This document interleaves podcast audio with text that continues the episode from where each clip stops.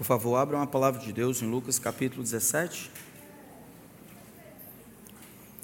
Lucas capítulo 17.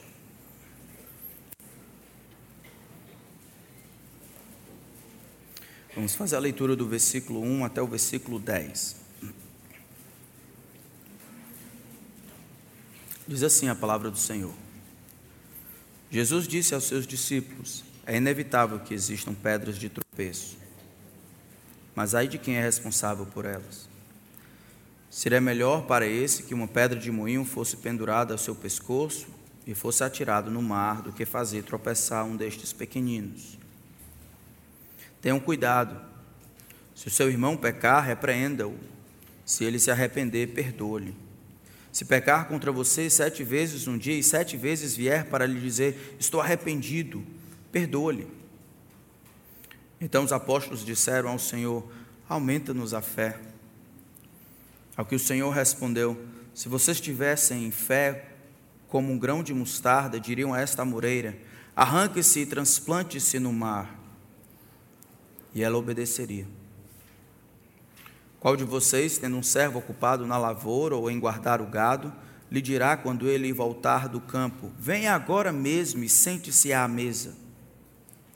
Não é verdade que, ao contrário, lhe dirá: Prepare o meu jantar, apronte-se e sirva-me enquanto eu como e bebo. Depois você pode comer e beber. Será que ele terá que agradecer ao servo por ter feito o que ele havia ordenado? Assim também vocês, depois de terem feito tudo o que lhes foi ordenado, digam: somos servos inúteis, porque fizemos apenas o que devíamos fazer. Vamos orar. Tua palavra está aberta diante de nós, Senhor. Nós confiamos que este livro, por ser inspirado pelo Senhor, é útil para o ensino, para a repreensão, para a correção, para a educação na justiça, a fim de que homens e mulheres sejam capacitados, treinados para toda boa obra. Nós buscamos a tua assistência, Buscamos a tua face, Senhor. Que o Senhor nos impeça de fugir do que a tua palavra tem a dizer. Que os pensamentos e o nosso raciocínio, tanto daqueles que falam quanto daqueles que escutam, esteja sobre a linha da tua bendita palavra. Nós não confiamos em nós mesmos. Confiamos no poder restaurador, confrontador da tua palavra. Eu peço a Ti, Espírito, meu Senhor. O Senhor inspirou esse livro. Usa-o agora para transformar os nossos corações. Nós não queremos ser os mesmos. Queremos ver a luz de Cristo, a tua palavra nutrindo os nossos corações, alimentando o mais profundo da nossa alma, nos dando esperança, confiança, certeza de quem é o Senhor e aquilo que o Senhor requer de nós, revigorando nossa alma cansada. Eu peço que tudo que for humano seja esquecido. Eu peço que o Senhor traga glória a si mesmo na face de Cristo. Oramos em seu nome. Amém. Na nossa educação familiar, lá em casa, minha minha mãe tinha muitas maneiras de encorajar os filhos à obediência. No tempo em que ela não seguia ainda o Senhor, mestre, parte do nosso trabalho era tirar boas notas na escola, conseguir boas notas por causa das bolsas de estudo. E aí, estudando com outros alunos que não depediam tanto das notas para a bolsa de estudo, eu ficava ouvindo, sempre quando eles recebiam um boletim, das, dos prêmios e barganhas que eles faziam com os pais. Rapaz, eu tirei passei direto, ou não vou ficar de recuperação, eu, meu pai vai me dar aquele prêmio, vai me dar aquela ajuda, aquele dinheiro, aquela viagem, um videogame, coisas assim. E aí eu me lembro certa vez ouvindo isso, animado por essas barganhas e prêmios ah, que os meus amigos falavam, eu fui para casa com um boletim excelente. Encorajado pelo testemunho dos meus colegas, eu voltei para casa com um boletim excelente, pronto para demandar dinheiro para comprar, comprar bila, né? bolas de gude. eu pensei, não, se com cada 10 eu conseguir 10 centavos, eu vou conseguir muitas, muitas bolas de gude. Então pensei, não, ela vai aceitar minha mãe, porque é uma barganha, é uma bagatela, é claro que ela vai, vai aceitar esse tipo de demanda. Então eu cheguei em casa, minha mãe estava fazendo o almoço e eu falei com voz confiante, mais fina: Mãe!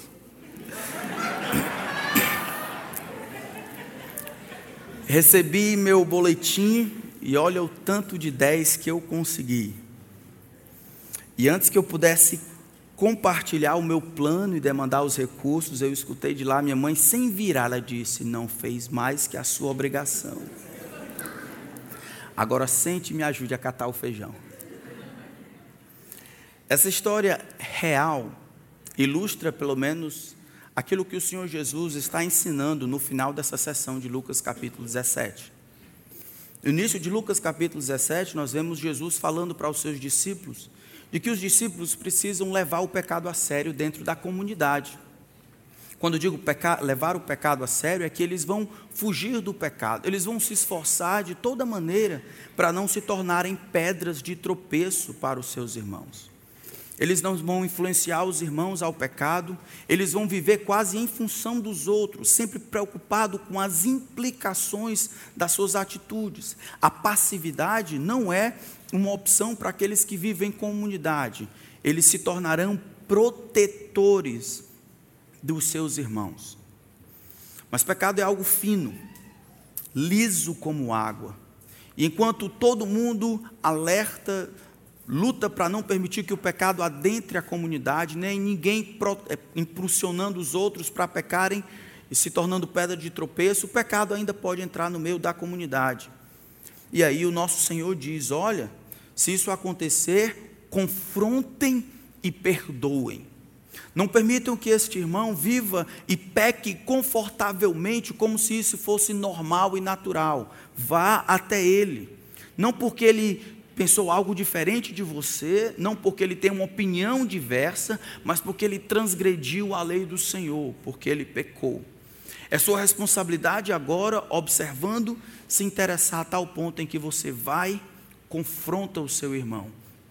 Você tem pecado contra o Senhor. E se do lado de lá ele disser, eu me arrependo, perdoa-me, a sua responsabilidade é perdoar. Jesus estica um pouco mais, ele diz que se sete vezes num dia este irmão voltar e disser para você, estou arrependido, Jesus diz, perdoa. Os apóstolos, então, ouvindo esta declaração, este ensino a respeito da proteção e do perdão, do fugir do pecado, mas correr para perto dele, os discípulos dizem: aumenta-nos a fé. Se é isso que o Senhor está dizendo, que eu tenho que ter um coração perdoador, se eu tenho que, em obediência, perdoar um pecado cometido contra mim, um mesmo pecado sete vezes cometido contra mim, eu com certeza preciso de mais fé. Aumenta-nos a fé, porque se eu tiver uma fé profunda, robusta, aí sim eu terei condições de fazer o que o Senhor me pede. A minha desobediência nada mais é do que falta de capacidade de obedecer. Dá-me fé, e eu te darei o perdão que o Senhor requer. Jesus então dá uma ilustração para terminar e acabar com qualquer justificativa que os homens fazem. Jesus diz: Olha, se você tiver fé do tamanho de um grão de mostarda, você vai ter condições de fazer algo impossível. Vai dizer aquela moreira: ora, arranca-te e lança-te ao mar, isso vai acontecer. Em outras palavras, pare de procurar justificativas para desobediência. Você deve perdoar não quando a sua fé é robusta e profunda. Não é uma questão de tamanho da sua fé ou a profundidade da fé. Perdão é uma questão de se fé existe. Isto é, se você de fato é servo do Senhor e obedece ao que o Senhor requer. Perdão não é uma questão de fé, perdão é uma questão de obediência. Depois disso, Jesus vai concluir esta sessão dando uma ilustração, começando no versículo 7 até o versículo 10. Essa ilustração, se entendida no seu contexto, parece ser uma uma explicação daquilo que Jesus acabara de falar. Parece que todo mundo entendeu, os apóstolos que estavam ouvindo, de que o que Jesus pedia era pesado demais. 70 vezes 7 em um só dia? Quer dizer que eu tenho que viver em função dos outros, preocupado com o que os outros vão pensar, o que os outros vão achar, visando quase em ovos, na, na, expectativa de que eu não ofenda ninguém, não influencie ninguém. Eu tenho que viver alerta, servindo os outros, protegendo os outros. É assim, é, quer dizer que eu não vivo para mim mais, vivo para os outros. Os discípulos entenderam bem, e Jesus sabe o que deve estar rolando na cabeça deles. Jesus então vai dar uma ilustração contando a história de um servo e de um senhor, de que o relacionamento entre os dois não importa o que é requerido do servo, não importa quão o servo esteja cansado, não importa as justificativas que ele teria para desobedecer ao seu senhor, ao seu patrão, a condição que ele carrega consigo de servo e a condição que o Senhor carrega consigo de Senhor, diz que o servo, não importa o que aconteça, deve se obedecer. E o Senhor, não importa o que peça, deve ser obedecido.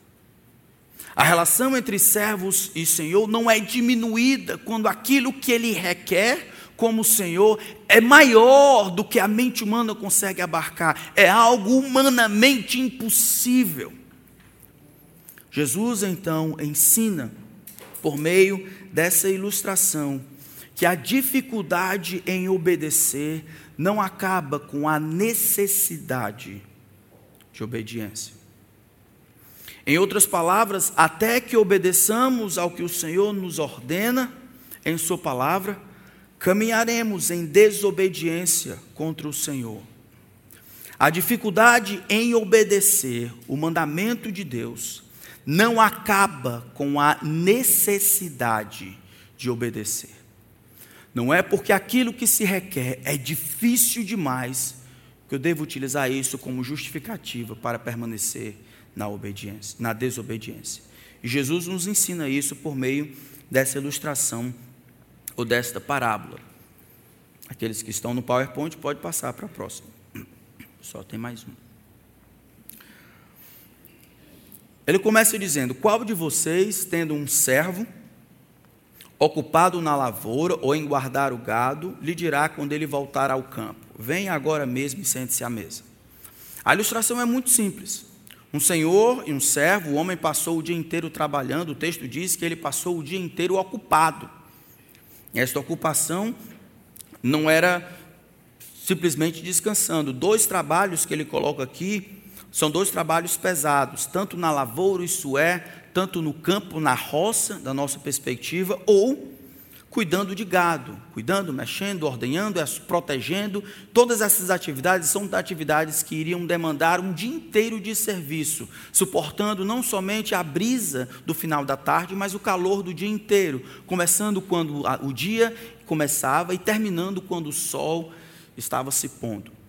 A figura é de um servo ocupado para com o seu senhor, trabalhando o dia inteiro. O fim do dia chega e o servo agora retorna para casa, onde ficavam os criados, onde ele finalmente poderia experimentar um pouco de descanso. É nesse momento que Jesus utiliza do que seria possível, até provável, desejado pelo servo, para explicar que não é a condição de cansado que faz com que ele tenha liberdade e justificativa para deixar de obedecer. Não é a condição ou de estar cansado que faz com que ele tenha condições de desobedecer. A dificuldade em obedecer não acaba com a necessidade de obedecer. E aí você pode perguntar por quê. E a primeira resposta é porque obedecer é o esperado de quem é servo. Porque o obedecer é o esperado de quem é servo. Olha a pergunta retórica que Jesus faz. Venha agora mesmo e sente-se à mesa. Você vai fazer isso quando ele voltar do campo, depois de um dia árduo de trabalho? Não é verdade verso 8, que ao contrário disso, ao contrário de você mudar as posições, e mesmo depois dele ter um dia de trabalho você servi-lo, Jesus diz: não, mesmo depois de um dia extenuante, é responsabilidade dele manter-se como servo e vir e servir ao seu Senhor. Você não dirá, ao contrário, prepare o meu jantar, apronte-se e sirva-me enquanto eu como e bebo. Depois você pode comer e beber. Irmãos, é preciso ficar claro que essa condição de servo, em nenhum momento da nossa história, ela precisa ser esquecida, ela deve ser ou pode ser esquecida. A grande tentativa e a grande tentação que vai surgir é que à medida que o Senhor requer determinadas coisas de nós, em que Ele demanda determinadas coisas de nós, o nosso coração enganoso vai, às vezes de maneira inconsciente, encontrar justificativas na dificuldade do que Ele pede para abandonar a vontade do Senhor.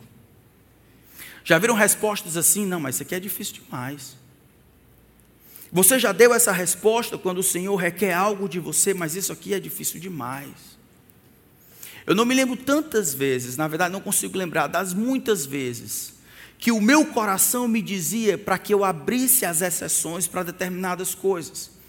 O trabalho de pastor, um trabalho de conselheiro, a minha responsabilidade é dar o que Deus diz, de acordo com a palavra do Senhor, a deixar que Deus reine e governe sobre aquela pessoa por meio da palavra do Senhor, porque a minha opinião não funciona nem presta para muita coisa. Mas a palavra do Senhor sim. E eu vi as pessoas tantas vezes lutando com determinados pecados, colocando para fora todos os sentimentos que a ofensa dos outros fizeram contra elas, e, a, e o desejo que eu dissesse algo como: então largue seu marido, então procure uma outra pessoa, então continue mentindo, então continue escondendo, então não conte para os seus pais, então faça só mais essa vez. E eu preciso confessar que se eu fosse levado pelo meu próprio coração e a dor que causaria aquela pessoa em dizer é a vontade de Deus que você obedeça, eu teria deixado. Algumas vezes a desobediência, de uma perspectiva humana, é aquilo que traria menos dor, enquanto a obediência, exatamente por ser obediência ao Senhor, é aquilo que traz mais dor maior dificuldade. Jesus, no entanto, utiliza essa ilustração para dizer: você não pode deixar que a dificuldade da obediência funcione como justificativa para a sua desobediência. Por quê?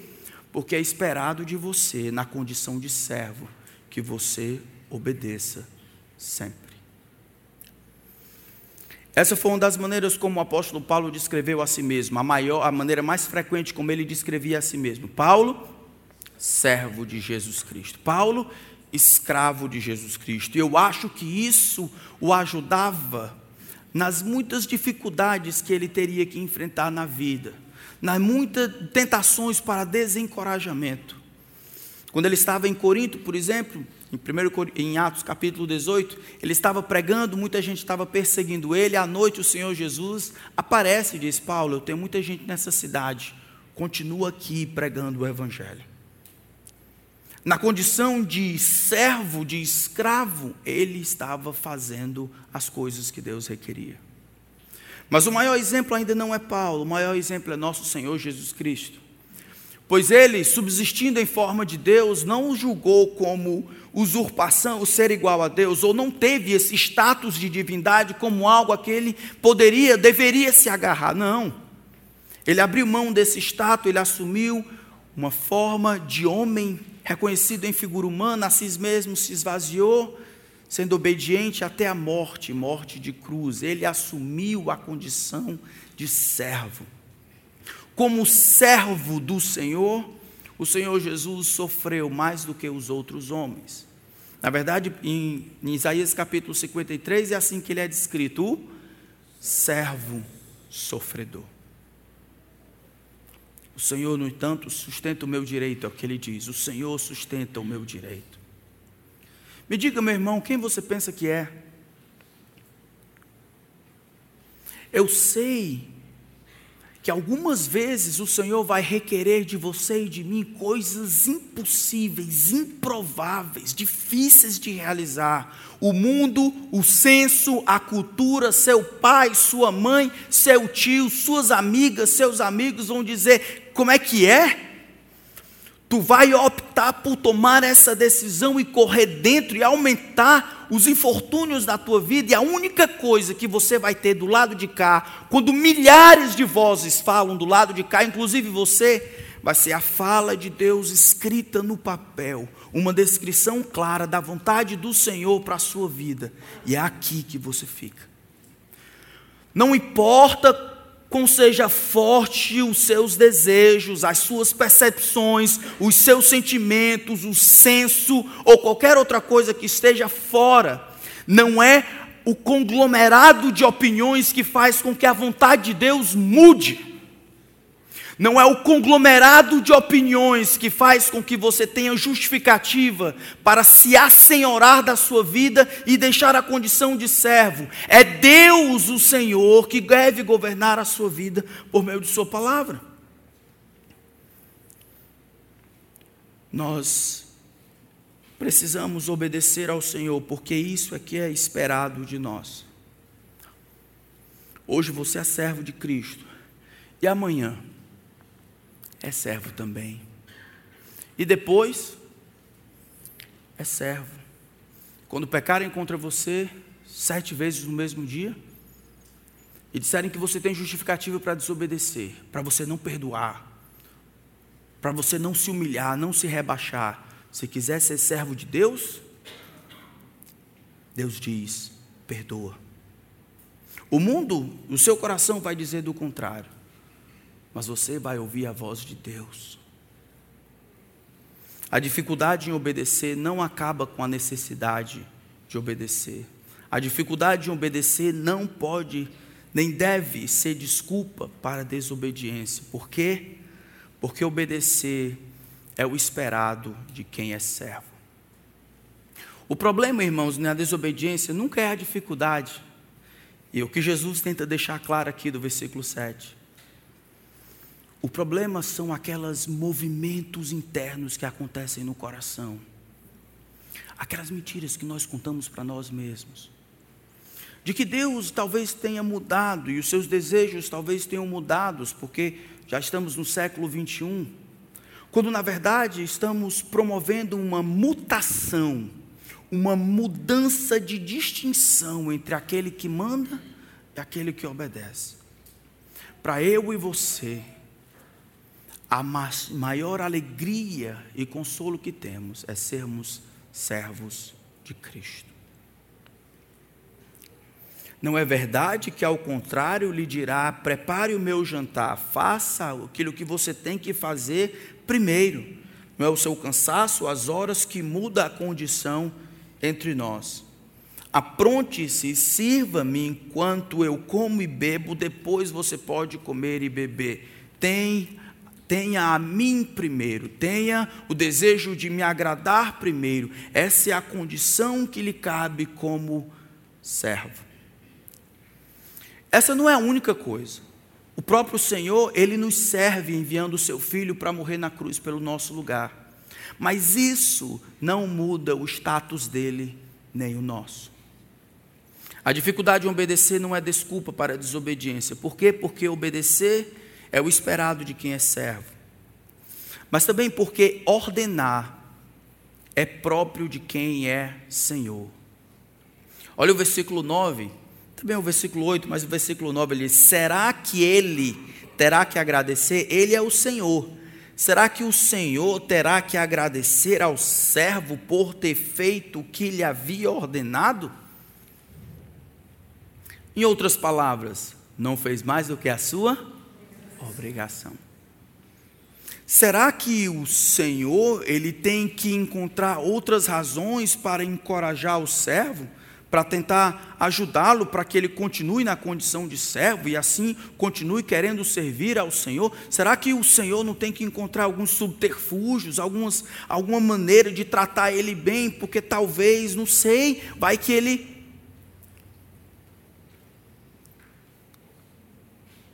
Ordenar é próprio de quem é o Senhor. Ainda precisa ficar claro, irmãos, que não importa quanto tempo passa, a relação do Senhor e servo nunca será diminuída ou dirimida. As tentativas modernas de suplantar o senhorio de Cristo, atualizando a Escritura, não é novidade, mas apenas orgulho travestido de contextualização. É rebeldia travestida de inteligência. É indisposição para viver como servo e desejar a todo custo ser o Senhor. Recentemente eu ouvi alguém dizendo que precisávamos atualizar a Bíblia.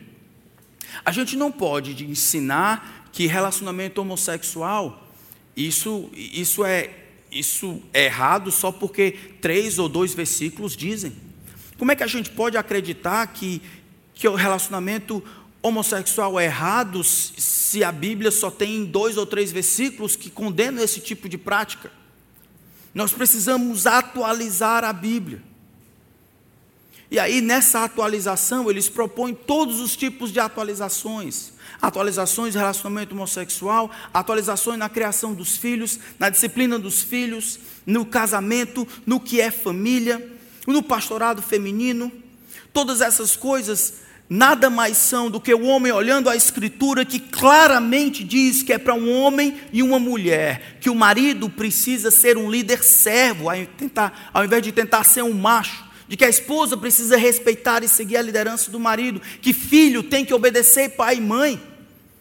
Olhando essas coisas claras nas Escrituras, o próprio coração de quem lê traveste a indisposição de obedecer, encontrando ajuda aqui e acolá, alguém que concorde, quando na verdade eles não querem é obedecer. Ordenar é próprio de quem é o Senhor, é o Senhor quem diz como as coisas devem ser. Atualizar a Bíblia é coisa do diabo. A Escritura, obviamente, ela precisa ser contextualizada, mas nunca atualizada.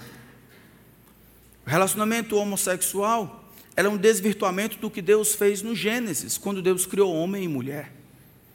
A obediência que, as, que os filhos precisam ter para com os pais, isso é plano de Deus para proteger os filhos e não do contrário. A liderança que Deus estabeleceu na casa e na igreja para os homens, isso foi estabelecido na criação. Nenhuma diferença de valor. As mulheres, na sua maioria, são mais inteligentes do que os homens. É um padrão que Deus estabeleceu. Os homens devem proteger e servir liderando. Não é atualização. Na verdade, é uma tentativa de suplantar a vontade de Deus. A revolução sexual tem destruído muitas igrejas sadias com a tentativa de atualizar. E quando não tem coragem de dizer Deus, a palavra de Deus vai dizer outra coisa vai dizer a mãe, o pai, o pastor, está sendo muito literal. Não, mas homem quer dizer outra coisa. Não, mas homoafetivo quer dizer outra coisa. Mas liderança, marido, esposa, quer dizer outra coisa. Mas como é em pleno século 21, eu tenho que casar virgem. Em pleno século 21, você está dizendo que eu tenho que só posso namorar para casar? E só posso casar com alguém que é crente? É isso. Eu mudo de igreja. É isso que eu vou fazer. Eu vou para alguém que fale como eu falo. Rebeldes procurando outros rebeldes, achando que a maioria vence com Deus. Eu digo isso, irmãos, porque amo vocês. Talvez haverá um tempo em que aqueles que vocês amam, por falta de informação, Deus tem misericórdia, por falta de instrução, por próprio pecado, acabem caindo determinadas coisas que vocês sabem pela Escritura, que aquilo não é a vontade de Deus. E vocês terão a, a tentação de modificar os padrões, reler o que acreditaram por tanto tempo, porque agora não conseguem olhar para aquela pessoa que vocês tanto amaram com os olhos de condenação quando a Bíblia condena aquela prática. Infelizmente, eu, eu tenho conhecido alguns, pelo menos um amigo pastor, que teve que modificar a sua percepção a respeito de sexualidade, porque um dos filhos acabou se desviando do caminho seguindo a prática homossexual. Obviamente, ele tem que amar o filho dele e cuidar do filho dele. Os pecados não tornam as pessoas maiores ou menores. Deus veio para salvar os pecadores. Não tem nenhuma diferença entre eles e nós, nenhuma. Mas a Escritura é clara quanto a isso. E quem ordenou foi o Senhor.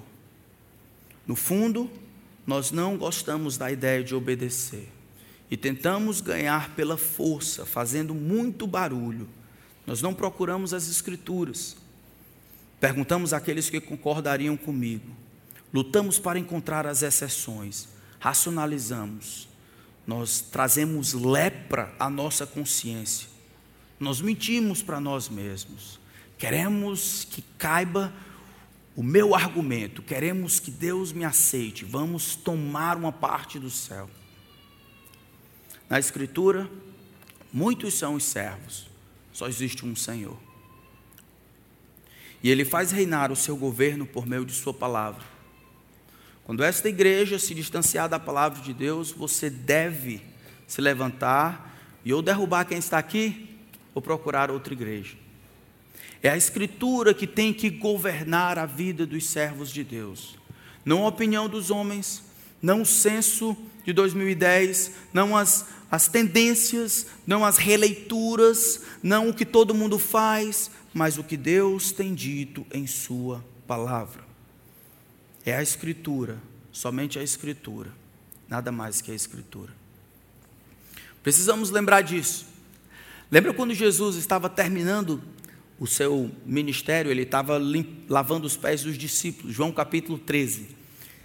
Aquele texto fabuloso. Enquanto ele está lavando os pés dos discípulos, que era um trabalho de servo, era um trabalho humilhante. Jesus se levanta, coloca de novo a toalha e diz: Vocês compreendem o que eu fiz? Ninguém respondeu, eu acho. Ele diz: Ó, oh, vocês me chamam Senhor e Mestre. E é isso mesmo. E vocês dizem bem, porque é isso que eu sou. Eu sou Senhor e Mestre. Não confunda as coisas. Obviamente que nós cantamos que o Senhor Jesus é amigo.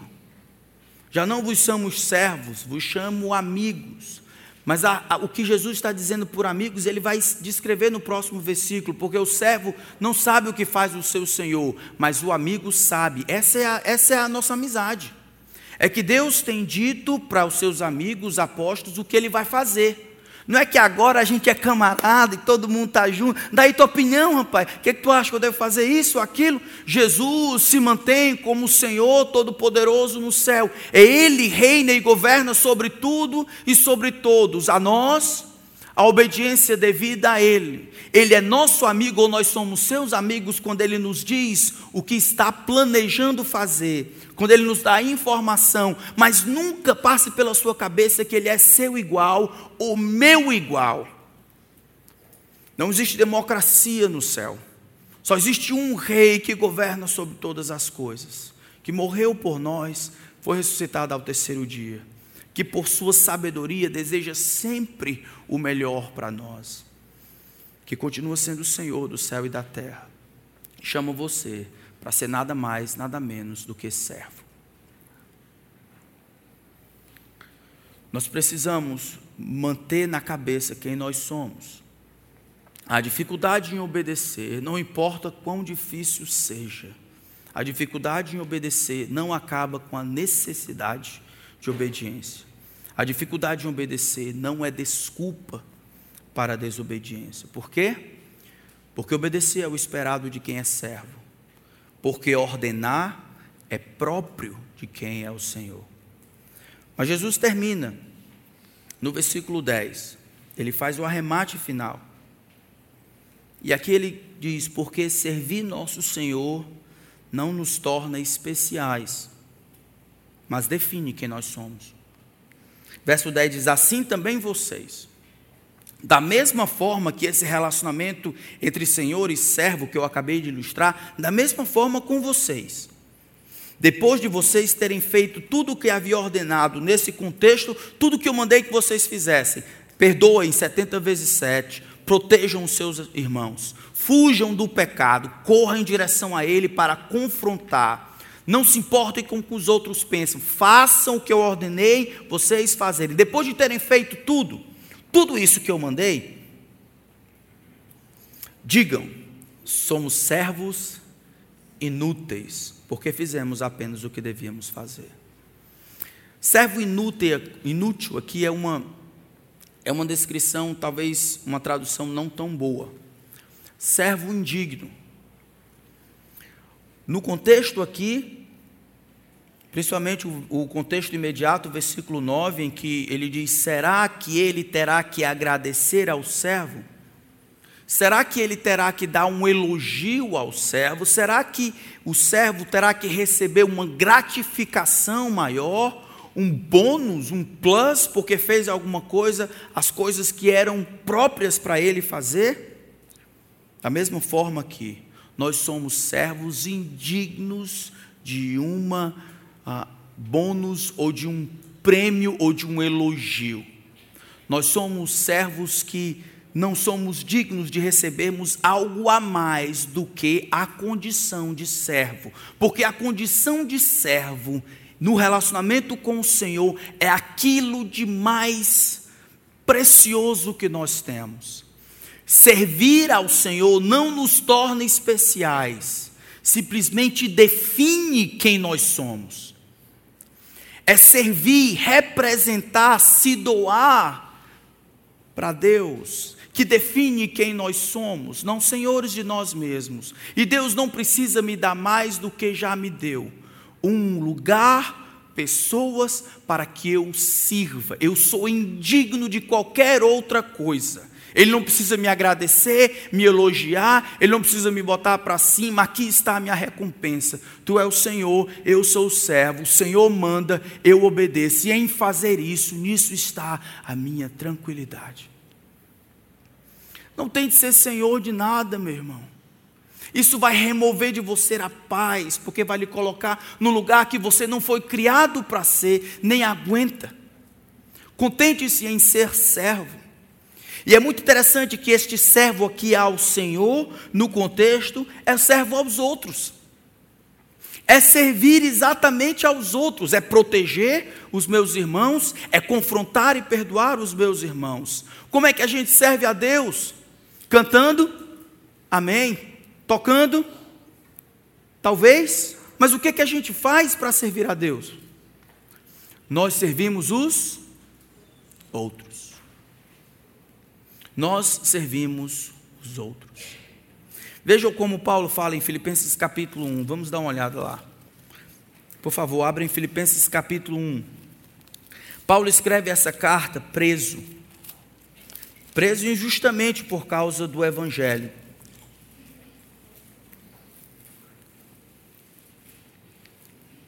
Mesmo preso, Paulo tem uma perspectiva otimista a respeito do que Deus está fazendo. Ele diz no capítulo 1, versículo 19 de Filipenses: ó, Porque eu estou certo de que, pela súplica de vocês e com a ajuda do Espírito Santo, ou Espírito de Jesus Cristo, isso resultará em minha libertação. Eu vou eu vou me livrar das cadeias. Minha ardente expectativa e esperança é que em nada serei envergonhado, mas que com toda a ousadia, como sempre também agora, será Cristo engrandecido no meu corpo, quer pela vida, quer pela morte. Lindo isso, né? Versículo 21, por que, que eu acho que Jesus vai ser engrandecido? Porque para mim, o viver é Cristo e o morrer é lucro. Para mim, se eu morrer, a morte vai me dar aquilo que eu mais desejei na vida. Está aqui tudo desta vida. E aqui Cristo, não posso chegar lá direto. A morte me dá aquilo que eu desejei a vida inteira, Cristo. Porque eu vivi para Cristo, quando eu morro, morro é Cristo que eu ganho. Ele vai falar que estar com Cristo é incomparavelmente melhor.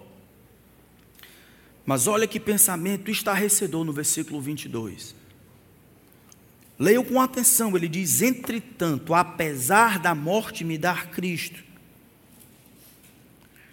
Entretanto, se eu continuar vivo, poderei ainda fazer algum trabalho frutífero. Assim, não sei o que devo escolher. Todos aqui querem ir para o céu? Querem ir agora? Talvez nem todos. Mas quando você estiver está sozinho, pensando a respeito da vida, naquele momento de comunhão com o Senhor, você pensa no céu e Cristo. Aqueles que não andam pensam em andar, aqueles que estão doentes pensam na ausência de dor, aqueles que estão lutando contra o pecado pensam na perfeição, aqueles que têm saudade dos seus amados pensam no reencontro, aqueles que lembram de Cristo crucificado querem vê-lo, querem abraçá-lo, se lançar aos seus pés, eles querem Cristo, eles pensam no céu. É incomparavelmente melhor. Você, no entanto, esperaria, postergaria a sua ida para o céu? Se sim, por qual razão? Casar sua filha? ver a sua filha terminar a faculdade, conseguir um bom emprego, visitar a China, o Japão, a Tchecoslováquia. O que postergaria, se você pudesse, a sua ida para o céu, para Cristo? Uma viagem que você nunca fez, seu sonho de casar, ter filhos, terminar uma coisa ou outra, escrever um livro, plantar uma árvore, ver o seu negócio bombar. O, por que você postergaria a sua vida com Cristo? Olha o coração de Paulo. Versículo 23, ele diz: Estou certo pelos do... estou cercado pelos dois lados, tendo desejo de partir e estar com Cristo, que é incomparavelmente melhor. Mas por causa de vocês, Filipenses, é mais necessário que eu continue a viver. E convencido disto, estou certo de que ficarei vivo, preso aqui. E permanecerei com todos vocês para que progridam e tenham alegria na fé. Desse modo, vocês terão mais motivo para se gloriarem em Cristo Jesus por minha causa, pela minha presença de novo no meio de vocês. Esse texto não diz só por que a gente deve desejar a morte. Deve desejar a morte porque estar com Cristo é? Morrer é lucro.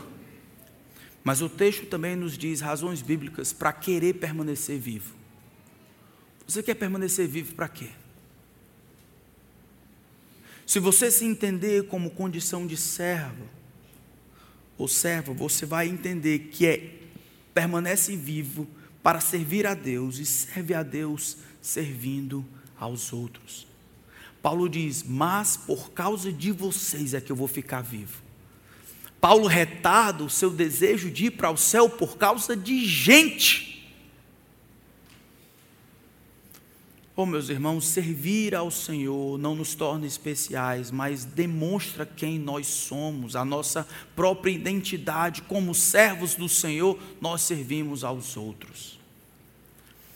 E se não é, isso não é você, se você vive e não tem os outros nos seus planos, só tem a sua família, só tem você, você precisa considerar se de fato é servo de Cristo.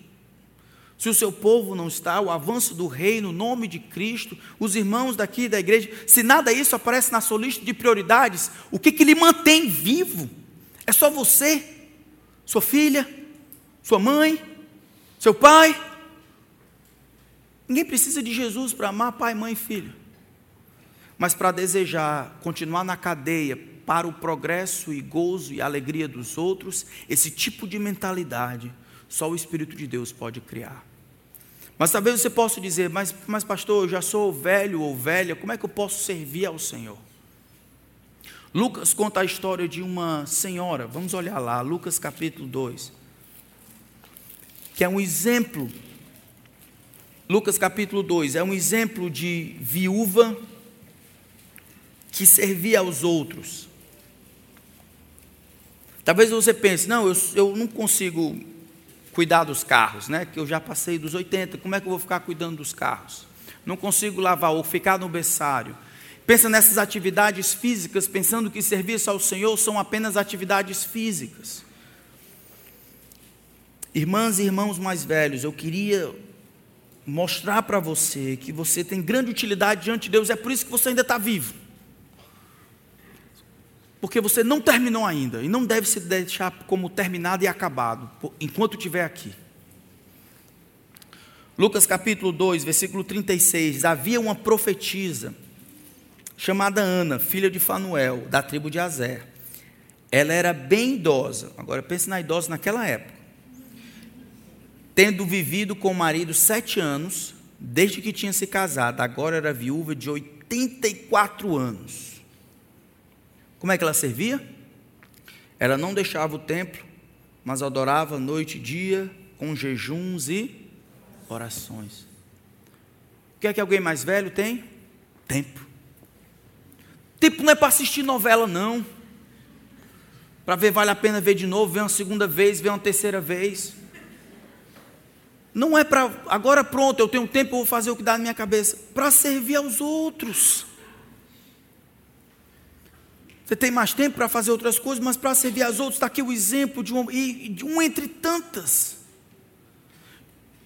Que estava dedicando, orar é trabalho.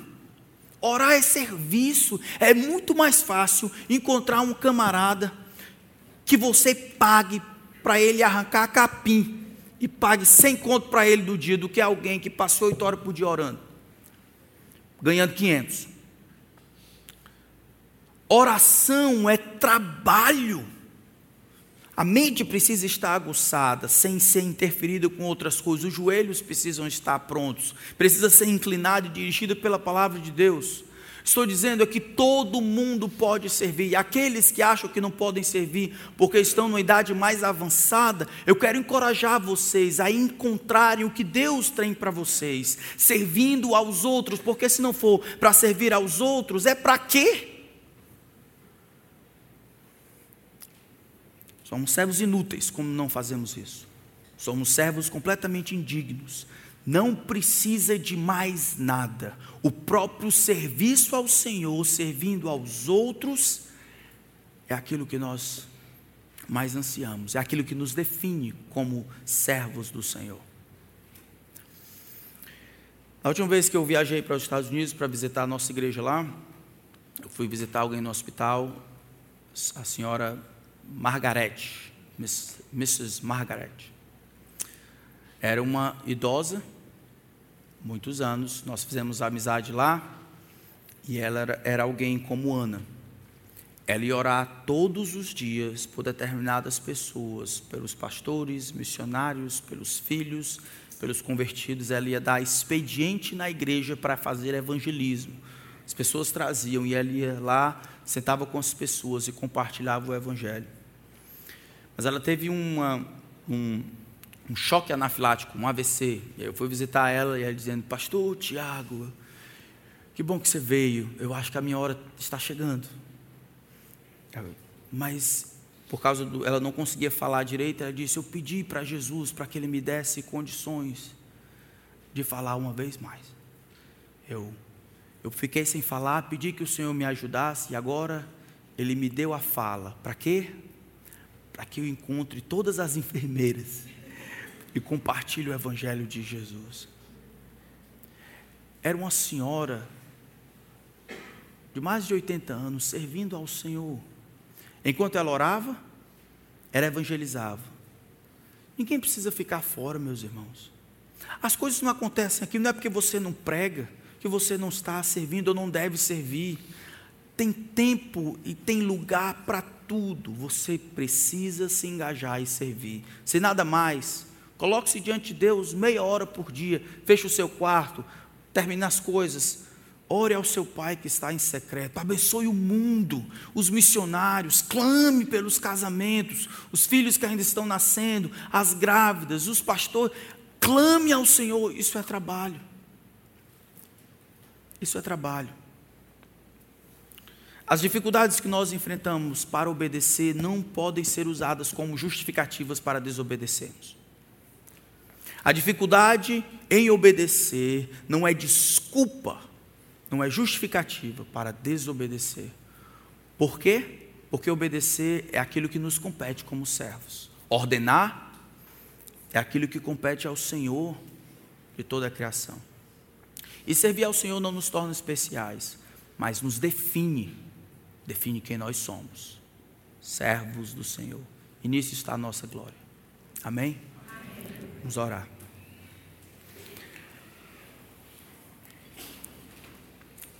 Senhor, aviva o teu povo,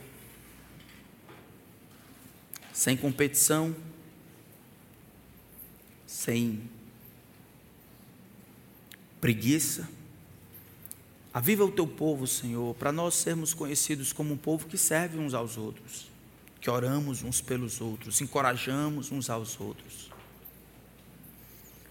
Um povo que não encontra desculpas quando o Senhor requer coisas difíceis. Quando o mundo cai sobre nós, quando as opiniões do lado de lá são inúmeras, de todos os lados, possamos abrir a Escritura e com a leitura simples possamos dizer e confiar: mas é assim que diz o Senhor. Dá-nos confiança na tua palavra, Senhor, porque o mundo tem distorcido o que o Senhor tem dito, e dentro do arraial evangélico, de dentro do arraial surgem lobos vorazes que não poupam o rebanho, modificando o que o Senhor tem dito, na expectativa de atrair pessoas para perto de si. Na verdade, eles estão dispostos a tomarem a cruz, algumas vezes viverem na solidão mas serem servos do Senhor e não donos da verdade. Senhor nos ajude a sermos conhecidos pela nossa servitude, nada mais do que isso. Servos uns dos outros, servos da palavra, servos de Deus. Em nome de Cristo. Amém.